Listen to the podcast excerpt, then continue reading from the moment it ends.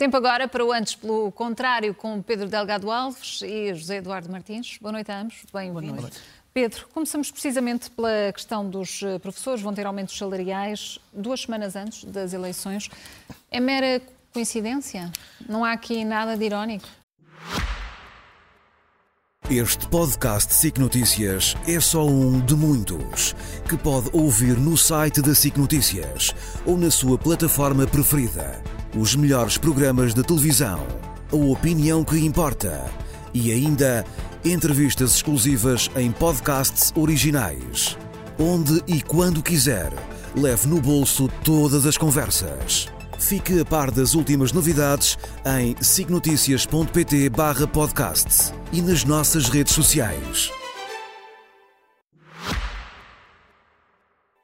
Aliás, as declarações de Mário Nogueira lembram-me uma piada que o Woody Allen conta, penso que é no Annie Hall, eh, a propósito das duas senhoras que estão a reclamar de um restaurante. Dizem, ai, comida é péssima. E outra diz, pois, é horrível e em doses tão pequenas. Ou seja, aqui parece que aquilo que eram migalhas nas declarações antes, agora são uma medida eleitoralista. Portanto, queixava-se que era uma coisa insuficiente, que não, não servia os professores. Mas depois, procura este argumento, vem dizer que afinal já são positivas porque estão a ser colocadas em cima das eleições. Diz também que todos os aumentos são justos e são Certo, mas- bem-vindos, mas, mas que naturalmente é, mas neste contexto ironia- geram desconfiança. Uma desconfiança, mas quer dizer, ele cria essa, ele, ele quer criar essa desconfiança. Porque Mário Nogueira, ao contrário das, das, pessoas que não têm que saber os pormenores da- destas alterações, sabe, quer os calendários dos diplomas que foram aprovados, quer como é que decorreram os processos negociais. Por exemplo, a lei relativa ao acelerador de, de carreiras é uma lei de agosto. A lei relativa ao reposicionamento dos professores a contratos é uma lei de maio. Porque é que é em janeiro ou em fevereiro de 2024 que produz efeitos? Por razões orçamentais. Só pode produzir efeitos no ano orçamental seguinte. Mesmo os dois diplomas já aprovados, quando já estava, portanto, ainda não tinha sido, não tinha sido dissolvida a Assembleia, mas já no, no período de gestão, era o culminar de um processo negocial até sobre aspectos pontuais que tinham a ver com a forma como os mestres e doutores têm que esperar menos tempo em cada escalão antes de progredir, portanto, progredir mais depressa. E, portanto, evidentemente, o momento da sua aprovação, uma coisa que estava a ser negociada há meses, tem que necessariamente resvalar para o ano económico seguinte. Depois a Ministra explicou. Muitas destas coisas precisam de cálculo da carreira de cada professor. Para cada um tem que se verificar qual é a quantidade, ou melhor, qual é o reposicionamento no escalão e qual é o tempo efetivo que tem de ser contabilizado. E no passado, enfim, não será só na educação, basta ver regra geral, quando há que fazer acertos retroativos no ano orçamental seguinte, normalmente é no mês de fevereiro que elas têm lugar, porque as folhas de janeiro não estão, a informação não está disponível a tempo da folha salarial de janeiro. Portanto, dessa perspectiva, não há aqui nada de extraordinário. Obviamente, dá-se a circunstância de ocorrer no momento em que estão umas eleições marcadas, cuja data não foi escolhida pelo Governo, muito menos em agosto ou maio, o Governo antecipava que viesse a haver eleições no mês de março e, portanto, muito menos antecipava este contacto, eh, este, contacto, este, este calendário. Finalmente, eh, é por isso que também, como Mariana Mortágua dizia, eh, as eleições desbloquearam o pagamento. Não, a entrada em vigor do novo Orçamento do Estado desbloqueou o pagamento. E também, como André Ventura ali dizia, sobre ser o facto de estarmos na iminência de umas eleições que desbloqueia as eleições, eh, perdão, que desbloqueia os pagamentos, de facto, se o orçamento era eh, tão mau como diziam, agora descobriram que o orçamento afinal tem medidas positivas para um conjunto de carreiras e um conjunto de pessoas. Inevitavelmente, mais uma vez, o orçamento entra em vigor a 1 de janeiro. Haja eleições em fevereiro, março, abril ou não haja eleições de todo. E, portanto, o momento em que produzem efeitos, os tais efeitos que agora temem por ser positivos, porque é o que está subjacente aqui é a ideia de que só foram desenhadas estas medidas com o intuito eleitoralista. Não. Basta olhar para o calendário, basta verificar quando foram aprovadas, mesmo as medidas que vão no é orçamento, que o orçamento para concluir. também não vai duplicar. Portanto, há, Não, há muitas promessas que têm sido Mas este feitas. que- orçamento, vejamos, isto é que concretizado. Mas o ponto aqui é mesmo. Este é o orçamento que resultou da- do, do caminho que estava a ser trilhado até este momento e, portanto, entrarão em vigor no calendário normalíssimo de entrada em vigor de medidas que têm que reportar e têm que fazer acerto de carreiras de anos anteriores. Mas eu acho que se explica mais o eleitoralismo das declarações deste trio que ouvimos na peça há instantes do que propriamente o facto de um retroativo ser pago em fevereiro, que isso é o que normalmente acontece. José Eduardo, não há motivo para a desconfiança nem nada Claro de não, novo. então, há apenas quando- eleitoralismo por parte dos, dos partidos da, Não há nada da oposição disso, a isso. Patrícia. Então não vê quando se estuda há tempo para explicar tudo. Como o Pedro acabou de fazer. Oh, pelo amor de Deus. Eh, claro que eh, é obviamente um acaso. Olha, sabe, se fossem as dívidas do Serviço Nacional de Saúde, essas de certeza que não pagavam porque essas tinham um impacto grande. 8 mil professores ah, cujas contas, eh, eh, o orçamento entrou em vigor no princípio de janeiro. Foi aprovado e entrou em vigor no princípio de janeiro. O que o Pedro diz tem razão do ponto de vista legal, só este ano é que se podia pagar com retroativos. E também diz com verdade que as eleições não foram marcadas por este governo, não adivinhava em agosto e em maio, quando aprovou a lei, Afirma que isto seria agora. Mas que, aconteça, mas que aconteça mesmo a uma semana de eleições, Parece uma coisa daquelas como haver Natal em dezembro. É mais ou menos costume que estas coisas aconteçam. Aliás, hum. ainda hoje o Expresso faz uma belíssima peça sobre as mais de 30 ações de campanha desde a admissão e acaba com uma coisa muito curiosa que, que me fez eh, dar aqui dois saltos ao passado, que é, parece que os membros do governo vão receber, eh, em 2016, receberam um guião para aprender a não aceitar viagens da Galp. Depois, quando o ano passado uh, uh, houve uma secretária de Estado que não chegou a, sequer a tomar posse, o governo aprovou para si próprio um inquérito que os membros do governo tinham que preencher para saber que condições tinham ou não tinham para ser membros do governo. Pelos vistos, o recato agora é uma coisa. Uh, é um bem tão escasso que o Governo também vai fazer um guião para os gabinetes para ensinar o que é o recato. Mas enquanto continuamos a discutir o que é o recato, temos, eu não acredito, atenção, ao contrário de Mário Nogueira, tenho mais respeito pelos professores. Eu não acho que aquelas pessoas, por receberem o dinheiro retroativamente em fevereiro, mudem o seu sentido, sentido mudem o seu sentido de voto. Claro. Não, não, não, não, sinceramente, eu se fosse presidente do sindicato dos professores nunca diria uma coisa destas dos professores. Não percebo porque é que ela diz. Até porque quem concorda com ele continuará a concordar. Quem eventualmente acha que são migalhas continuará a achar o mesmo. Quem achava que não seriam como, também como não é evidente. Agora, a única coisa que que este tema me convoca é para o que vai ser este recato nos dois meses que vem aí. Porque até agora o recato tem sido nenhum, ainda a semana passada tivemos aqui a brincar com isso. Os membros do governo agora andam sempre de colete, parece que andam a trabalhar, uh, a inaugurações por todo o lado, e isso é que de facto parece um bocadinho, como alguém disse, já menos demagogicamente do que o Pedro achou nestas peças que nós ouvimos antes, de facto há aqui um esvaziar de gaveta que, não sendo novo, é um sinal clássico de que nós temos algumas coisas na nossa democracia que ainda não são tão maduras como deviam ser e, portanto, a campanha eleitoral dos governos de gestão é claro que acaba por afetar mais o Partido Socialista, porque é governo três vezes cada vez, por cada uma, por cada vez que os outros são governo, o Partido Socialista é governo três vezes, portanto, isto nota-se mais no PS, mas é um relativo sintoma de atraso. Eu também me lembro de uma querela inaugurada à pressa cujos taludes depois ruíram no mês seguinte. Vamos olhar eh, para um, o guião também da linha ferroviária de alta velocidade. Pedro, o investimento eixo-Valença uh, pode ser uh, até 8 mil milhões de euros, isto só para uma linha. Há aqui uma subavaliação neste momento? Se me permite, só ainda uma notinha sobre, sobre este tópico que o José Eduardo referia. Estas 30 ações de campanha, o campanha já é um bocadinho qualificativo, mas eh, tudo ocorreu no momento em que o Governo não estava em gestão, nem sequer a Assembleia estava dissolvida. Isto quanto às ações seriam não conformes às orientações da jurisprudência do Tribunal Constitucional e uma lei que é de 2015 e, portanto, que os acórdãos que a interpretam também são mais recentes do que a prática anterior. Portanto, esta ideia do guião, a que o José Eduardo aludiu, a ideia é, obviamente, compilar aquilo que o Tribunal tem dito que pode e não pode ser feito, tem a ver com a adjetivação de ações de campanha, com informação que é meramente objetiva e que não tem intuito de influenciar os eleitores, e, portanto, é essa triagem que da leitura desses acórdãos e da, da prática tem, tem, posto, tem, sido posto em cima da mesa. Mas o meu ponto nem era tanto este. Era a ideia do esvaziar de gaveta como se o esvaziar de gaveta, isto é, a referência, a expressão que o José há bocadinho usou, foi pressuposto do Presidente da República, quer em relação ao orçamento, quer em relação ao momento da dissolução, da admissão do Governo, precisamente assegurar que coisas que estavam pendentes e que, portanto, teriam o seu curso normal interrompido, podiam ser encerradas. Ou seja, houve um assumir de que a Assembleia teria até ao, ao momento em que foi dissolvida a semana passada, possibilidade de concluir processos legislativos em curso e o próprio Governo também, matérias que convinha deixarem, enfim, que estavam maturadas e prontas, que isso fosse concluído. Eu não acho que neste caso tenha havido um apressar, houve mesmo um calendário de dissolução que foi ajustado à surpresa que gerada em novembro, e com o avançar dos factos políticos, mas que permitiu acautelar que o período de paragem não tinha efeitos tão intensamente dramáticos como poderia ter tido se, se, se essa tal aprovação final não tivesse ocorrido. Assim sendo, qual é o pressuposto para o TGV? É vamos, para vamos ao TGV. Ora bem, o TGV... Uh, há uma para questão... acelerar independentemente dos custos? Vejamos, o TGV tem uma outra componente, que é a componente de janela de oportunidade para o financiamento comunitário.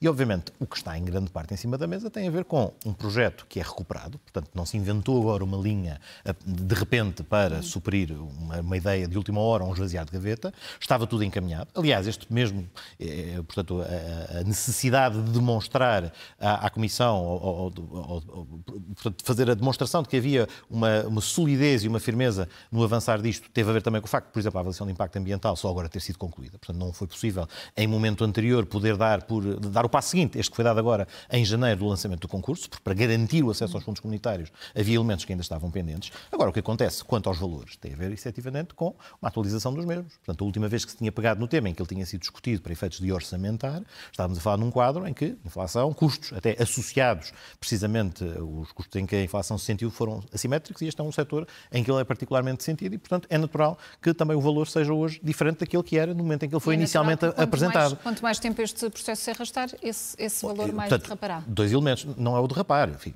isso é o que acontece quando temos inflação. Portanto, os valores hum. sobem. O que tivemos foi uma inflação também, em particular nos últimos dois anos, acima da média e anormal. Mas, em qualquer caso, é uma atualização de valores e, portanto, neste debate, o que é perplexizante não é tanto este valor ter sido atualizado, é termos achado que o assunto estava arrumado, porque até na Assembleia da República o PSD aprovou algumas das resoluções que visavam garantir que se avançava para o concurso e que o assunto estava de alguma maneira arrumado, e pouco tempo depois ouvimos uma entrevista dada por alguém com responsabilidades nesta matéria a dizer, bem, afinal, depois disto, se o PSD assumir as funções governativas que espera assumir, isto ainda é suscetível de ser reavaliado, de ser reponderado. Portanto, houve ali um momento em que quase é, como... É um bocadinho quase, com as palavras. Eu vou só, eu, eu, posso ler, deixa-me ler o comunicado. Não, não deixa-me acabar, pois não, não tenho nada para dizer. É só este ponto.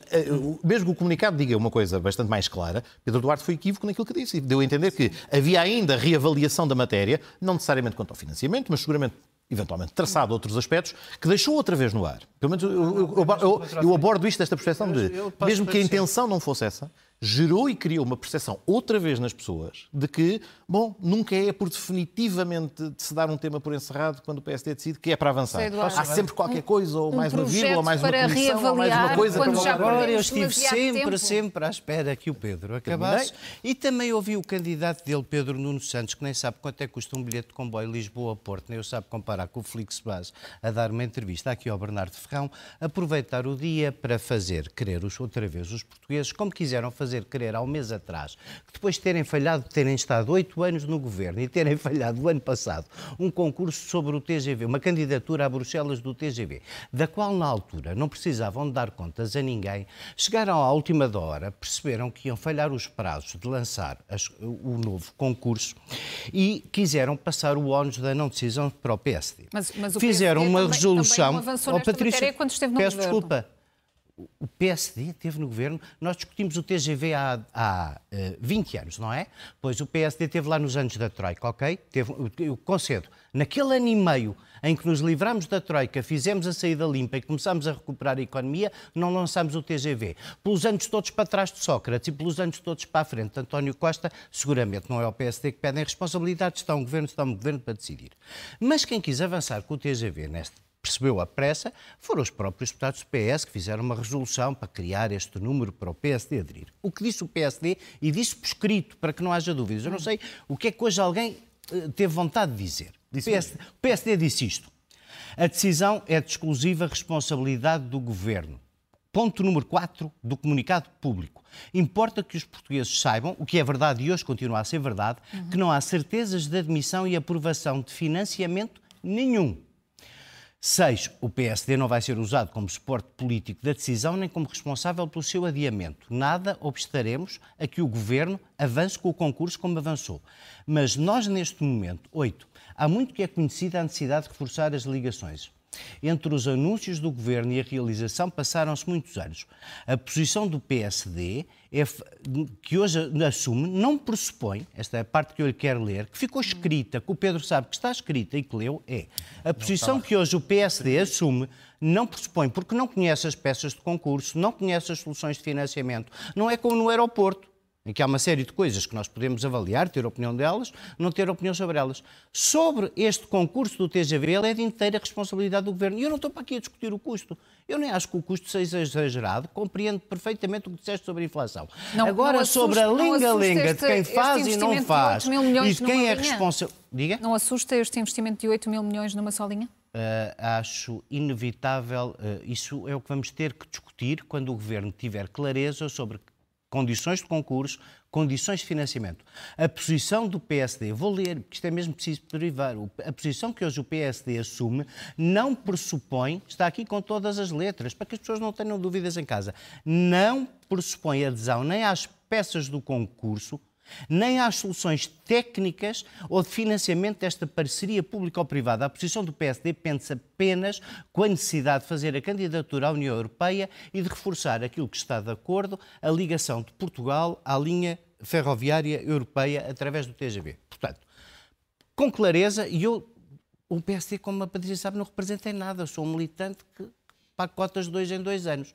Mas, por acaso, neste caso, até me pediram para fazer parte do grupo que fez este comunicado que é que este comunicado diz com todas as letras? É uma decisão do governo, não tem problema nenhum. Querem lançar uma candidatura para os fundos europeus? Lancem. Nós não sabemos nada do concurso, das peças do concurso, não sabemos nada das soluções de financiamento, não recebemos do governo nenhuma garantia sobre isso. todo este projeto? Eu não sei. Se nós chegar. O reavaliar é tão simples quanto isto: é chegar ao governo e dizer assim. Isto faz tudo certo, o concurso público internacional é para estas linhas, é isto que custa e o financiamento está garantido desta daquela maneira. Encantados da vida. Se chegarmos ao governo e encontrarmos um buraco sem garantias de financiamento, vamos ter que encontrar uma solução diferente, como é evidente. E como nós não somos o Chega, que para cada problema que existe inventa uma taxa sobre os quiosques, temos mesmo que fazer propostas sérias, porque as pessoas, senão qualquer dia, caem todas mesmo no populismo, precisamos, obviamente, de não dar por bom tudo aquilo que não conhecemos a pouco tempo de termos que assumir a responsabilidade por ele. Pedro, há especialistas que defendem um traçado alternativo e também mais barato. Há tempo para, esta, para este tipo de alterações? Vejamos, mais uma vez, eh, não querendo, nós não, no fundo não queremos, acima de tudo, reproduzir o mesmo debate que tivemos durante 50 anos sobre o aeroporto. Isto é, é expectável que pessoas que olham para uh, o problema e lhe dão uma solução possam ter soluções diferentes. Não, é, não, não digo que não seja legítimo que haja quem entenda que se calhar encontrava um traçado distinto, eventualmente com outros custos. Agora, o custo também, e acho que ir buscar o aeroporto como analogia é bem ilustrativo disso, o custo de ficar outra vez à espera é muito pior do que, eventualmente, ter optado por uma solução que é conhecida há muito tempo, foi discutida, foi dissecada, foi objeto de avaliação de, de, de impacto ambiental, portanto, passou pelas várias, pelas várias fases que, que, que, tinha que passar e que se tem que consolidar, porque há, de facto um momento em que a decisão tem de ser tomada. Ou seja, é e o para, risco, ainda para, para mais. A das questões, do que não é para acelerar. É- alterar. É, não é para acelerar. No, fundo, não há aqui um acelerador. Há um calendário e é cumprir o calendário. A, a questão também, eh, o Zé bocadinho dizia, uh, podia ter feito a candidatura no ano passado. Não. Uma das questões que foi apontada, o que foi apontado da parte da Comissão foi uh, uh, o, o que queriam era a firmeza e a garantia de que não haveria precisamente essas dúvidas e que o assunto estava estabilizado e faltavam esses elementos de avaliação. Foram alcançados, todos reunidos, os elementos que foram solicitados estão em cima da mesa, o Presidente das Infraestruturas de Portugal deu nota disso várias vezes nas entrevistas que deu sobre o tema, portanto, é efetivamente decisão tomada e avançar. Agora, aquilo que, que, foi dito por Pedro Duarte, no fundo ele deu um tiro no porta-aviões do comunicado que o José Eduardo aqui nos leu. Porque o ponto é, evidentemente, qualquer governo, quando chega, quando se inteira dos dossiês, pode mudar de ideias apenas no sentido de detecta um problema e vai solucioná-lo. Mas isto não é uma coisa que se coloca em cima da mesa num curso de uma campanha eleitoral ou de uma pré-campanha eleitoral, como havendo aqui uma possibilidade de uma inversão de rumo. E é isto que, mais uma vez, deixa um sinal, até do barato, que a intenção dele não fosse essa. Imagino que não fosse, quando o PSD quer afastar esse fantasma de que nada decide e que adia, até a ideia de que AD significa adiar decisão, mais do que aliança democrática, obviamente ele não quer contribuir para, para, para cavar mais esse fosso. Ai, Agora, que, o efeito que produz... Chalaça manhosa, Pedro. É, é, é, é, simples e clara. mais uma vez, manhosa. que não é tanto adiar a decisão, é reabrir a decisão. Portanto, é, para quê? Qual foi o objetivo alcançado por aquela intervenção? das infraestruturas estes anos todos e quem não decide são os que estão fora do governo. Pá, foi Ministro das Infraestruturas. Foi Ministro das Infraestruturas. Deixa as coisas lançadas. Pode ser que alguém acredite. O concurso aqui está lançado. A culpa é dos outros. Não, não, é, não, aqui a culpa não é dos outros. Ah. O processo está concluído, o concurso está aberto e vamos ter, ao fim deste tempo todo, efetivamente, avanço nesta matéria. Não um avanço acelerado, peças um avanço dentro do, do, Eu é que é conhecer as peças do concurso, não usei Eduardo Martins. É um eu não, público eu, internacional. Com certeza. Ao qual oh, eu não... Ao qual eu não... Eu, repara, ao qual... Podemos sempre conhecer qual, as peças do concurso. Podemos, mas, ao, não conhecemos. É um não. concurso ao qual eu não pretendo ah. concorrer por razões evidentes. Eu a capacidade não. de investimento ferroviário é diminuta. Portanto, como não tenho interesse em ir ao concurso, Sim. efetivamente não conheço Sim. as peças do concurso. Mas ele foi objeto em várias fases, em vários momentos, de análise e de... Olha, então não peças a ninguém que quer governar a e, sério portanto, que se comprometa com peças de um concurso. Não é peças de um concurso. Repare, em qualquer momento não conhece as peças de todos os concursos, todos os procedimentos que foram Oh, lançados. meu Como é evidente. Com- com é evidente. Não é- Aqui, Conheço ah, contornos. com certeza. Pedro, Pedro, com certeza. tenham esse conhecimento. Mas- mas- mas- mas- só- mas- um momento, só de pausa. confundir as Mas este- com detalhes. tudo isto vai ser, tudo isto é público e será público. Não há qualquer dúvida, é um concurso público internacional. Portanto, se há coisa mais pública do que um concurso. Até certeza. Vem na designação, um concurso público. Não é concurso opaco, não é concurso secreto, não é concurso escondido. Eu, estou super público, curioso, tenho andado à procura e ainda não o encontrei, mas, mas alguém me o mandará rapidamente. Aquele concurso para a aquisição dos carros da polícia. Imagino que sejam elétricos, imaginando que sejam elétricos, imagino que terão tido cuidado de privilegiar tecnologias europeias, para não termos uma frota de polícia entregue aos chineses. Falamos um bocadinho da Ucrânia? Sim, minuto final, tensão global cada vez mais eh, elevada, José Eduardo, e a Ucrânia está numa situação muito, muito crítica. Para onde caminhamos? Ucrânia e nós. Eu, eu, eu, eu acho que a Ucrânia e nós, aqueles que hum, achavam que na Ucrânia, perante a agressão de um ditador a um Estado soberano, se jogava muito do que se jogou na Europa nos anos 30, ah, eu, eu acho que já perdemos, porque Putin já conseguiu que. Putin está neste momento a tentar negociar com os Estados Unidos, que tem o problema de poderem estar à beira de voltar a eleger um populista este ano que deixará a Europa entregue a si própria e que, portanto, não continua. Presumo eu, para, para, para a alegria de muitos, não continuará a ajudar a, a Ucrânia, porque de facto não, não deixa de ser curioso porque a admiração por Putin é partilhada de uma ponta da esquerda à outra ponta da direita. É? Ah, Tanto faz o Sr. Salvini como os verdadeiros comunistas, toda a gente acha que ainda há ali um, um- uma espécie de inspiração de, de- de ditadura que, que os. que os motiva. Se calhar é, é- é o mesmo tipo de pessoas que achava que nos anos 30 também não havia problema nenhum Hitler invadisse primeiro a Checoslováquia e, e depois, quando chegou à Polónia, é que o problema já se transformou muito grande. E, portanto, eu acho que não houve capacidade eh, de apoiar a Ucrânia enquanto a Ucrânia teve força para verdadeiramente ser ajudada militarmente em força E e tentar frente ganhar esta guerra. Daqui para a frente vai ser mais complicado. Se os Estados Unidos continuarem na dúvida sobre a ajuda, provavelmente Zelensky cairá como qualquer presidente ucraniano que ceda uma parte do seu território. Dificilmente vamos sair dessa solução e essa solução fará de Pyongyang a Caracas, de Pequim a Moscovo, toda a gente bater palmas e ficar feliz. Porque no fim do dia aquilo que vai ficar demonstrado é que Putin conseguiu destabilizar a ordem global de relativo respeito pela soberania dos Estados que existia. E se da próxima vez, em vez de Kiev for eh, Tallinn, eu, nós vamos ficar, como de costume, as nossas democracias propendem à discussão, ficaremos uns meses a discutir qual é a resposta proporcional e eu receio que eu receio que isso venha a ser mesmo, mesmo muito grave. Acho que o que se passa é muito grave para lá do que aconteceu aos ucranianos. É muito grave para a, a oposição de um mundo que não precisa de ser unipolar se for. ah, ah, se viver debaixo da mesma casa de valores de liberdade e democracia e o mundo dos que não ligam de Teherão a Pequim, a Caracas, a Pyongyang, que não ligam nenhum mais. Como dizia uh, Zelensky esta semana, desengane-se quem acha que isto é só uma questão da Ucrânia. O que é que está cada vez mais evidente? Não é, isto é, desde o início é muito claro que não era só uma questão da Ucrânia, mas também desde o início ficou claro que a ideia, a ideia que o Ocidente encarou, a forma como encarou o conflito, nunca pressuporia uma derrota militar completa da Rússia. E, portanto, desde logo aí está a vitória primeira de Vladimir Putin.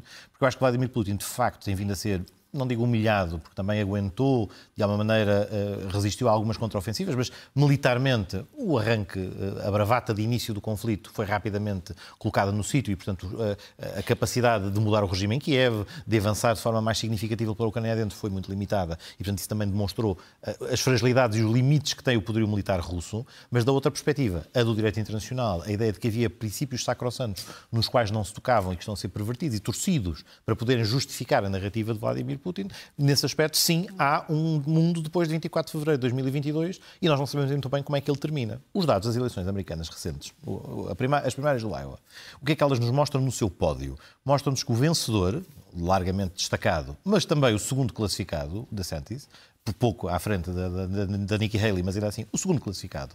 Daqueles três, dois são, eh, são desfavoráveis à continuação do apoio norte-americano à, à, à, Ucrânia. E na, União, na própria União Europeia. É que nós temos na própria União, na própria União, adora Putin e na própria, e na própria, e na própria União Europeia encontramos dificuldades que já tínhamos no passado, com a Hungria. É provável que a Eslováquia também, de uma forma ou de outra, passe a representar um outro foco de possível resistência aos pacotes de ajuda à Ucrânia, que, no caso de uma vitória populista nos Estados Unidos, face à diminuição da disponibilidade americana para ajudar, o ONU recairá seguramente sobre a Europa e até no limite encontramos outros dados preocupantes, porque o conflito na Ucrânia alimenta também insatisfações junto de vários eleitorados. E se olharmos, por exemplo, para a subida da AFD na Alemanha, que em parte enfim, em parte se deve também a, a, consequências do conflito em setores importantes do eleitorado. E eh, a AFD é um partido, desde o início, completamente contrário à intervenção, mesmo aí no corroer das instituições dos outros Estados, que desde momento ainda procuram manter uma frente comum frente à, à agressão russa, deixam muitíssimo pouco otimismo para este ano 2024 e para os que seguem. Infelizmente. Pedro Delgado Alves, José Eduardo Martins, boa noite, obrigada, até para a semana.